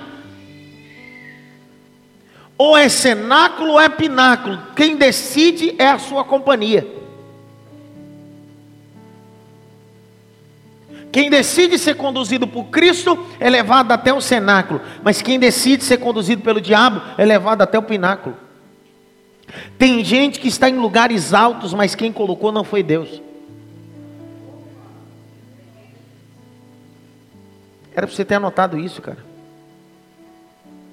É o diabo que leva Jesus até a ponta do pináculo, não é Deus. Então não é porque você está num lugar alto, elevado, que isso é sinônimo que Deus colocou lá. O quinto ai é idolatria, um pedaço de pau. Quando você fala de idolatria, a primeira passagem que passa na cabeça é o que? Após 40 dias, que Moisés está no cume da montanha, ele desce. Quando ele desce, o que o povo tinha construído? Pergunta: Quem construiu para o povo o bezerro? Você entende que tem gente que nunca nasceu para liderar nada, sempre vai ser um segundo, porque no dia que ele ficar com a responsabilidade de liderar, ele vai construir idolatria? Não pegaram essa. Porque ele é tão mal administrado e Deus não chamou ele para liderar nada, ele será sempre um Arão, segunda pessoa. Lembra que Deus disse: Moisés, você é o líder. Eu levantei Arão para te auxiliar, mas você é o líder. No dia que Moisés sai e deixa Arão para liderar, quando desce, tem um bezerro de ouro. Por quê? Porque o povo pressionou Arão. O que, que Arão fez? Traz aí que eu construo alguma coisa para vocês. Arão fala do líder que quer sempre estar tá bem com o povo. Ninguém fala nada. Pergunta: o capítulo de número 33 e 34 do Êxodo diz que quando Moisés está descendo na arraial, a dança e a música, sim ou não? Mas quem está no meio? Pessoal, a dança e a música. Mas quem está no meio do culto? Nem todo lugar que tem dança, tem música, tem glória a Deus, quem está no meio é Jesus. Pergunta por quê? Porque tem igreja trocando o cordeiro por bezerro.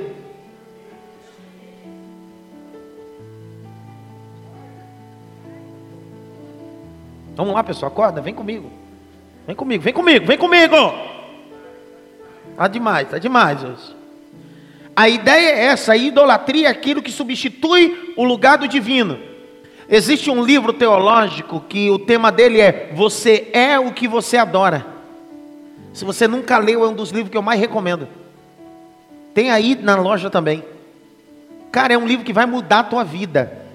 Sobre no campo idolatria e adoração. Você é o que você adora. Se você diz que você adora a Deus e não se parece com Deus, não é Deus que você adora. Você é o que você adora. Capa cinza, tem um bezerro de ouro na capa, tem aí embaixo. Eu não deixo faltar nunca esse livro aí nessa livraria. Tem um DVD, um material meu também sobre idolatria, muito bom também. Obrigado, Edmilson. Grite bem alto, idolatria. Mais alto, idolatria. Então, ai daqueles que dizem um pedaço de pau. Acorda.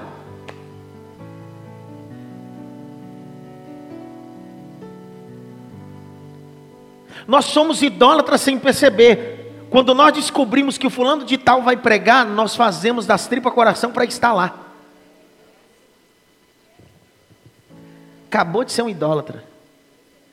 A mesmo esforço você faria se fosse outro pregar? Ninguém falou nada. Não toque pelo menos em três, você tem cara de idólatra, cara.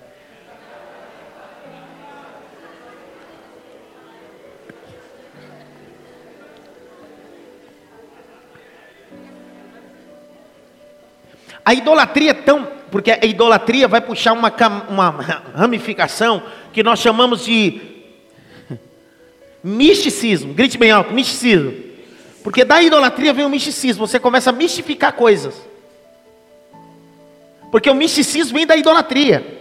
Então, quando você é idólatra, você começa a mistificar coisas. Exemplo: Deus só se responde você se for no monte. Deus só escuta a sua oração se você tiver com talit. O Espírito Santo só desce se você tocar chofar. Só tem unção se você pegar uma espada do Highlander e bater em alguém.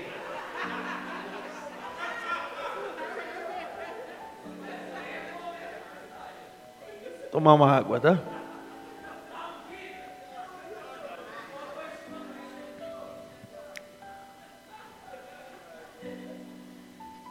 Eu preciso dizer isso.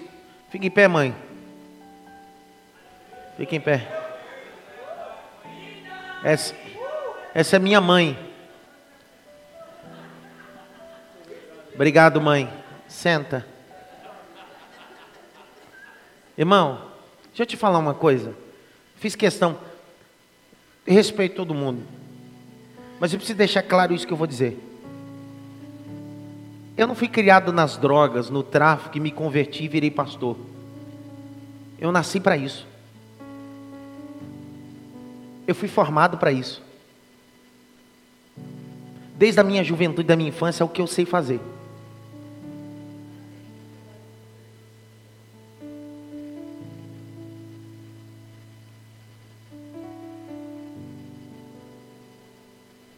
Então não estou falando de uma coisa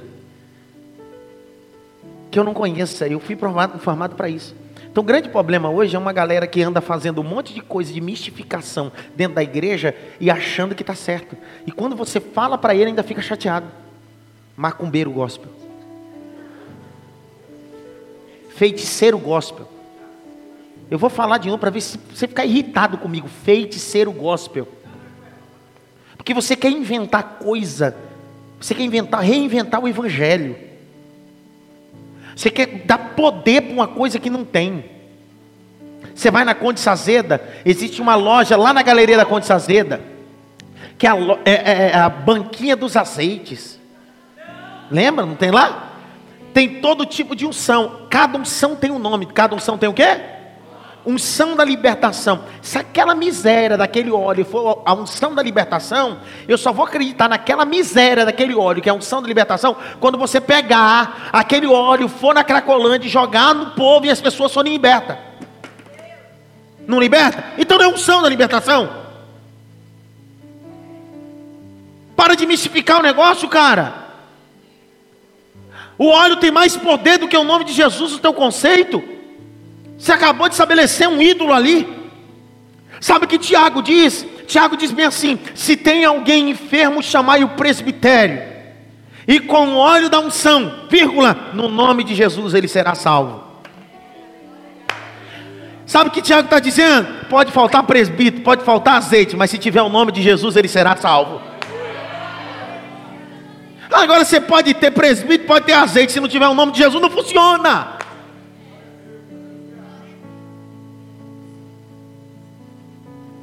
Dá um toque pelo menos em três, você tem cara. Não fala, não fala o quê?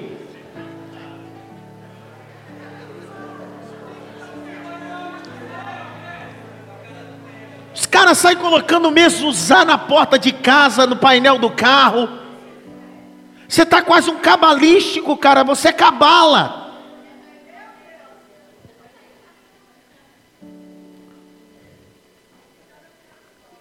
Qual a diferença do trevo de quatro folhas para o mesuzá que você põe no painel do teu carro? É mais barato o trevo de quatro folhas. O mesuzá é caro.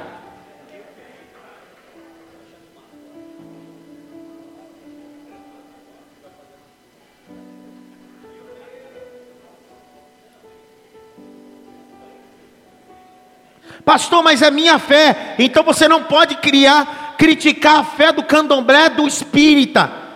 Você não critique. Não critique.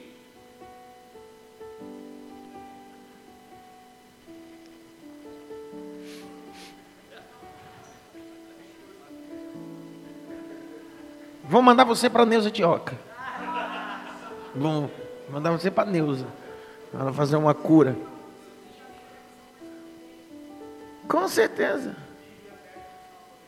Bíblia aberta no Salmo. Oh, cara, eu já vi pastor expulsar demônio lendo o Salmo 91, cara.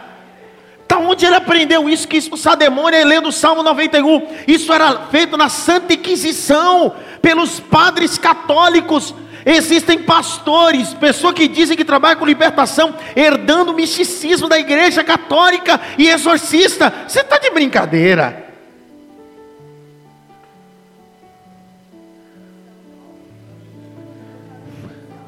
Eu tô com a pressão alta, cara.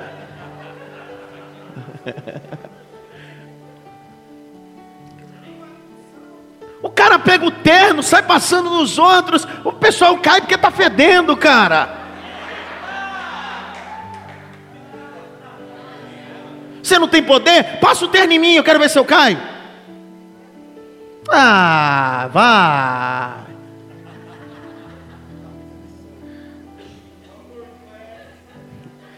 Faz assim, todo mundo, por favor. Junta as mãos. Faz assim. Tudo que tiver amarrado na tua vida, suas mãos vai grudar. Você nunca viu isso? Isso é hipnose, querido. O amigo do pastor Alessandro e pastor Alessandro faz isso. Do pastor Israel. É, é amigo do pastor Israel.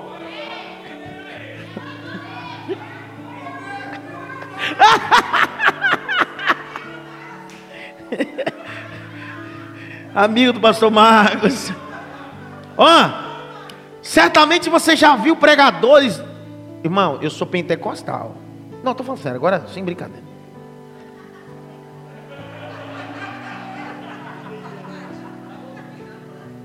Porque vai pintar uma imagem que eu não acredito em nada aqui também, irmão. Pelo contrário. Eu acredito. No, cala saio. Eu tenho, entendeu? Eu creio, irmão. Ô. Machadinha? Oh, como acredita nisso? Você lembra que um dia Paulo está numa casa de Filipe o evangelista? O profeta Ágapo chega, Ágapo tira a cinta de Paulo e amarra a mão nele no pé. E diz bem assim: essa será a revelação para você. Eu acredito em ato profético, eu acredito em revelação, acredito no mundo espiritual, não acredito em babaquice. Eu não sou obrigado a dizer que babaquice é espiritual agora. Não sou. Desculpa. Neurolinguística. Te convido a assistir em casa o YouTube e colocar dois neurolinguística no Jô Soares fazendo as pessoas ficarem com a mão grudadas. Quem já assistiu esse vídeo? Outro dia eu falei em sala de aula e pedi para as pessoas assistirem. Vou pôr daqui a pouco aqui. Paulinho, dá para pôr esse vídeo aqui? Pega aquele aparelho que eu vou. Enquanto eu vou falando, você, você põe. O camarada, ele faz todo mundo grudar a mão. Metade da plateia grudar a mão. Quando ele faz isso, ele diz que é neurolinguista. Eu disse, cara, eu já vi isso na igreja. Já vi os caras dizer que é espiritualidade isso aí. É, ah, oh, oh. Vamos voltar para o livro de Abacuque? Jeremias 5, 30 e 31, o que, que o povo gosta? O povo gosta de profeta sem vergonha, de sacerdote de mão de ferro.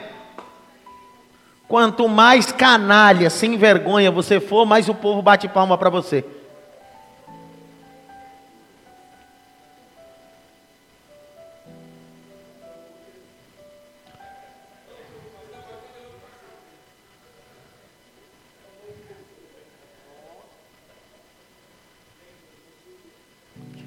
Milagre para mim é Manuel de Melo, irmão. Missionário Manuel de Melo, fundador das Brasil para Cristo. Praça Tuiuti, em Tatuapé, uma cruzada, 1970, se falha a memória, cruzada, um mar de gente, uma mulher traz o um menino, perna atrofiada, mão atrofiada, o menino não andava, ele pegou no colo, levantou para o alto, disse, Senhor, toca o milagre, e jogou o menino no chão, pá, o menino deu um grito, ah, toda aquela plateia ficou quieta, daqui a pouquinho o menino levantou e saiu andando, isso é milagre, irmão, né? Gente que entra na cadeira de roda no culto, teve um derrame facial ou no corpo e anda de cadeira de roda, e o pastor diz: levanta a cadeira de roda, o cara sai assim. Está andando, igreja. Está andando, igreja. Está andando o quê, mano? Está tá andando o quê, cara? Dá um toque pelo menos em três. Isso é um brincalhão, cara. Não está andando nada. Grite bem alto: idolatria. Irmãos, vídeos transitando que o pastor foi esfaqueado na igreja.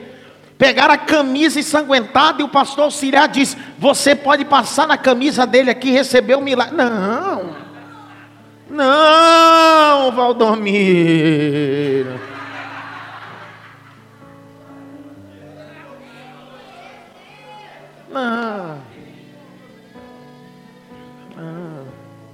E aí, olha para mim nos meus olhos. A gente vive uma babaquice. Desculpa a expressão que eu sempre uso essa palavra.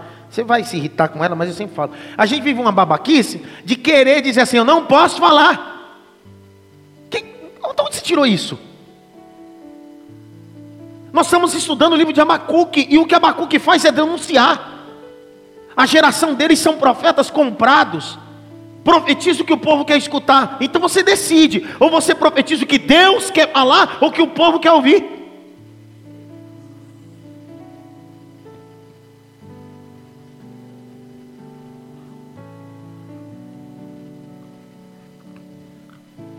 Não, isso é. Isso é... isso é... Marcos Pontes, o cara que coloca aqui. Dormindo, dormindo, dormindo, dormindo, dormindo. Bem dormido, bem dormido. Aí não, cara. Aqui, ó.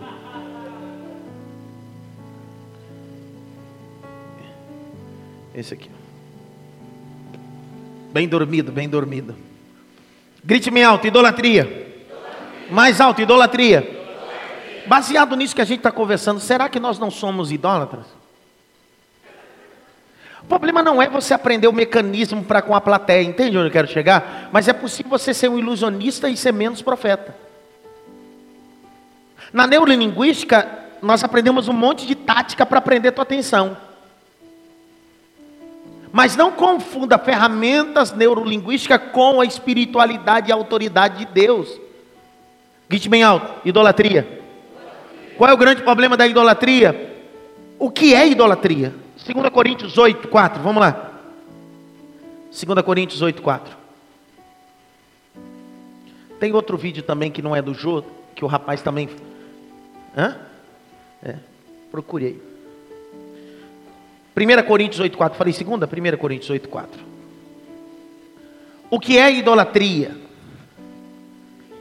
1 Coríntios. Lê para mim.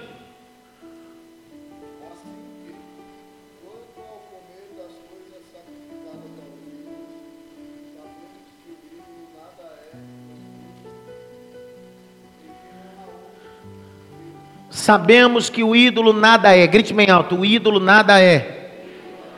1 Coríntios 10 agora. O que é o ídolo então, na verdade? 1 Coríntios 10, 20. Olha o que diz. Antes digo que as coisas que os gentios sacrificam, as sacrificam a demônios. Não quero que sejais participantes. Verso 19 vai chamar ídolo de demônio. Olha a pergunta decorrente que me perguntam a Cássio. É a seguinte: Pastor, uma amiga minha é do candomblé. Ela vai se casar. Não, pergunta ao contrário. Pastor, uma amiga minha é, do, é católica. Ela vai se casar. Me chamou para ser madrinha. Tem alguma coisa a ver ou não? Eu digo não. Mas você pode me responder uma pergunta? Ela diz qual? Se essa mesma amiga ao invés de ser católica, fosse do candomblé, você seria madrinha no terreiro de Ubanda? Aí não. Mas qual é a diferença? É que uma é bruxaria oculta e hoje é, outra é pública? Porque segundo a Bíblia é a mesma coisa. Segundo a Bíblia é a mesma coisa. A idolatria tem um grande problema. Abre comigo Jeremias 19, vamos lá. Achou? Era aquele mesmo? Em que momento? É aquele mesmo? Hipnose? Eles trabalhavam muito com hipnose na igreja aí. Eu...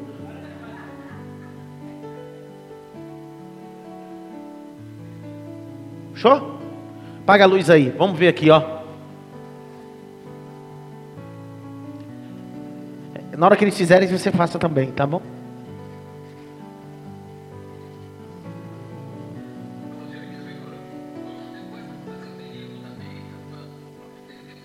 Esse aí é o cara, né? Bem dormido, bem dormido.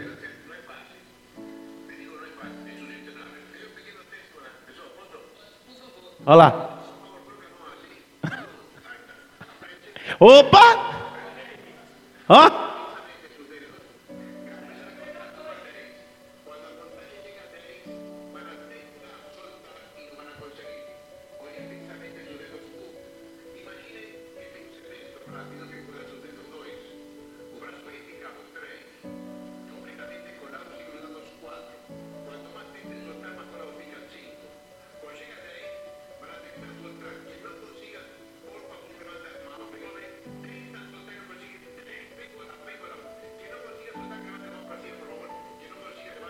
Olha lá. É a mesma coisa que acontece na igreja. Chega. Não, vai ter gente que vai ficar hipnotizado aqui também. Grite bem alto, idolatria. Jeremias 19, 13. Lê para mim alguém.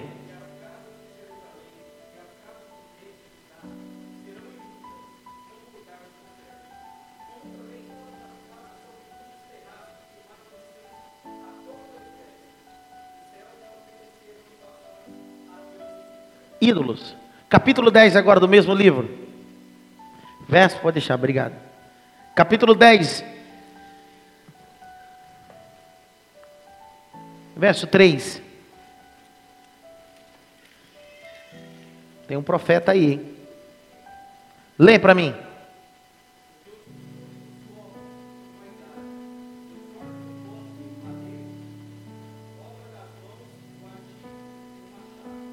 Continua.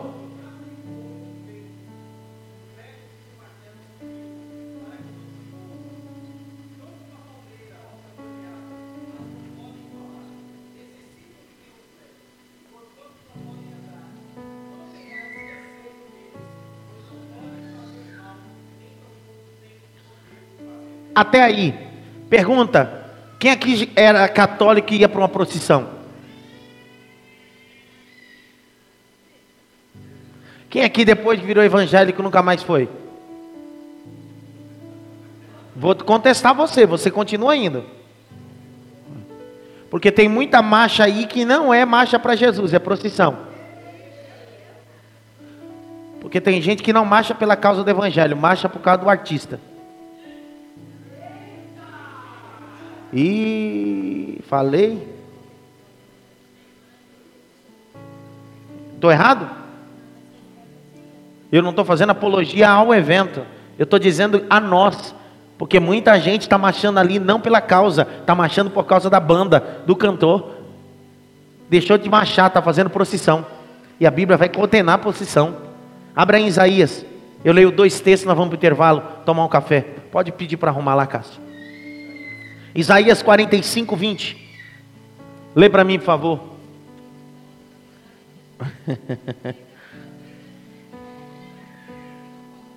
Sabe que eu amo a Bíblia? Porque tudo está nela. Olha o capítulo 46 de Isaías agora. Versos 6 e 7. Grite bem alto, procissão. Nós vamos intervalo. Depois do intervalo, nós vamos falar sobre o capítulo 3 e vamos finalizar. Vamos falar sobre a viva, ou o que é avivamento. Amém? E eu vou falar sobre os pés como da corça.